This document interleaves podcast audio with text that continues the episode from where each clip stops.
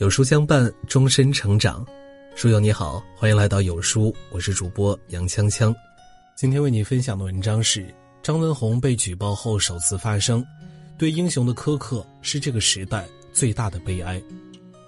作家李海鹏写过这样一句话：“英雄倒掉，向来是最激动人心的历史时刻。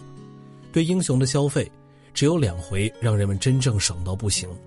第一回是树立英雄。”第二回则是干掉英雄。最近抗疫英雄张文宏医生就被推到了舆论的风口浪尖，先是因为其发言中一句“长期与病毒共存”遭到刻意曲解，而被网友轮番炮轰；后又因为论文被抄袭产生质疑。就在前天晚上，沉默许久的张文宏终于在微博说话了。微博中，张文宏只字未提被举报之事，说的都是工作。总结起来就是，我很忙，忙着救人，没空说话。科学家最大的骄傲不是迎合大众，而是坚持真理。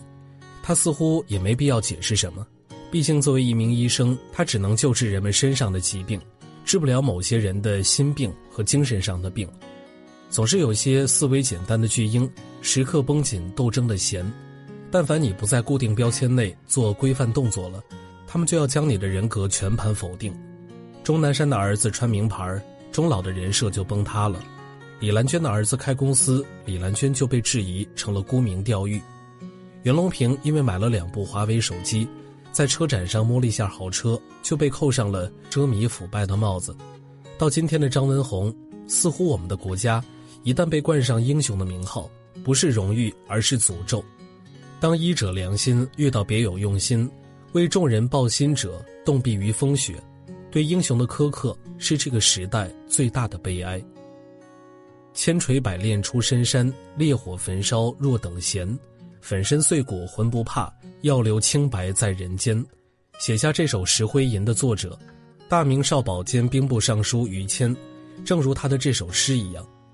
公元一三九八年，明太祖朱元璋驾崩的那一年，于谦生于官宦之家，少怀壮志，在邻居逗他红孩儿。骑黑马游街时，他就脱口而出“赤弟子斩白蛇当道”，一时间震惊乡里。再后来，污浊官场，他宵衣干食，勤政为民，刚正不阿，不谋私利，甚至家无余财，唯有一片赤诚。面对敌寇压城，他曾挽狂澜于既倒，扶大厦之将倾，从敌寇的铁蹄下拯救了无数人生命。景泰八年，代宗朱祁钰病重，无力把持朝政。石亨和曹吉祥、徐有贞乘机迎接上皇，重拾帝位。宣谕朝臣以后，以莫须有的罪名，将于谦和大学士王文逮捕入狱，大力诬陷于谦，并且制造不轨言论。王文忍受不了种种诬陷，终日愤慨，郁郁不平。于谦却很冷静，笑着说：“这是石亨他们的意思罢了。”分辨有什么用处呢？英宗本来不忍杀了于谦，但徐有贞却频频进言，不杀于谦，复辟这件事就成了出师无名。最终在正月二十三这一天，于谦被押往崇文门外处斩。就在这座他曾经用生命保卫的城之前，他的国家以弃千世，及其家家戍边，这残忍无比的九个字，好好的答谢了他。十载死之日。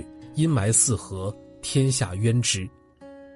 郁达夫曾说：“一个没有英雄的民族是不幸的，一个有英雄却不知敬爱的民族是不可救药的。”当我们的英雄被一个个推到了绞刑架上，或者以道德之名被推上神坛，不，那不是神坛，而是祭坛。我们的代价是没有第二个人愿意再走上去。历史无声，只是时常以这样的模样在我们的身边重现。由张文宏引发的舆论事件，支持他的人与反对他的人隔空论战，各执一词。而我们相信，沧海横流方显英雄本色。复旦大学研究生院已经启动调查，时间会证明一切。战士战死的时候，苍蝇们首先发现的是他的缺点和伤痕，作着，盈盈的叫着，以为比死了的战士更英雄。然而，有缺点的战士终究是战士。完美的苍蝇也终究不过是苍蝇。世界上没有完美的人，评价一个人要观其言，更要察其行。我们看到的是，面对诋毁和诽谤，张文宏没有被干扰，一如既往地说实话、干实事。身处舆论的水深火热之中，周而复始，门诊、查房、手术，尽一个医生的本分；发布抗疫信息，告诫大家应该怎么做，尽一个专家的责任。用张文宏曾经说过的一句话：“有时间要多读书，读书很重要，能让你明白很多道理，能塑造你的人生观、世界观、价值观。书读多了，你就能明白，欺负你的人的嘴脸是什么样的。”我们国家的文化好像特别喜欢看到好人为大家牺牲，因为那有美感。但是当大众无限沉溺于这份美感之中，就容易成为一种病态。认为好人不能及时行乐，好人必须完美无瑕。英雄一旦与世俗名利扯上一点关系，事情就变得敏感不纯粹起来。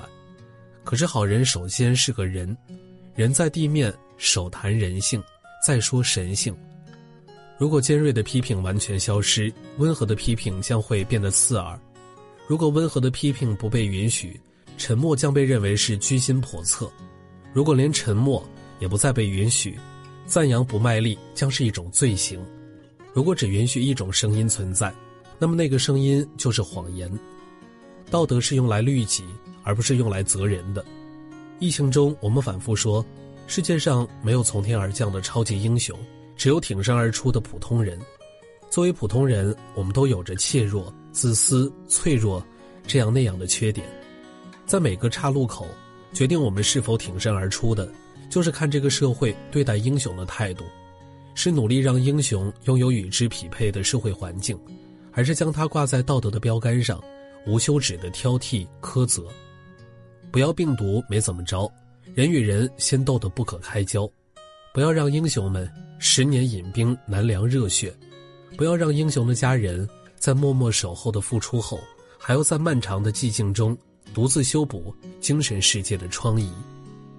给文章点亮再看，是时候让英雄走下神坛了。不完美如我们，也可以照亮时代一角，给某个萍水相逢的人带去半分希望。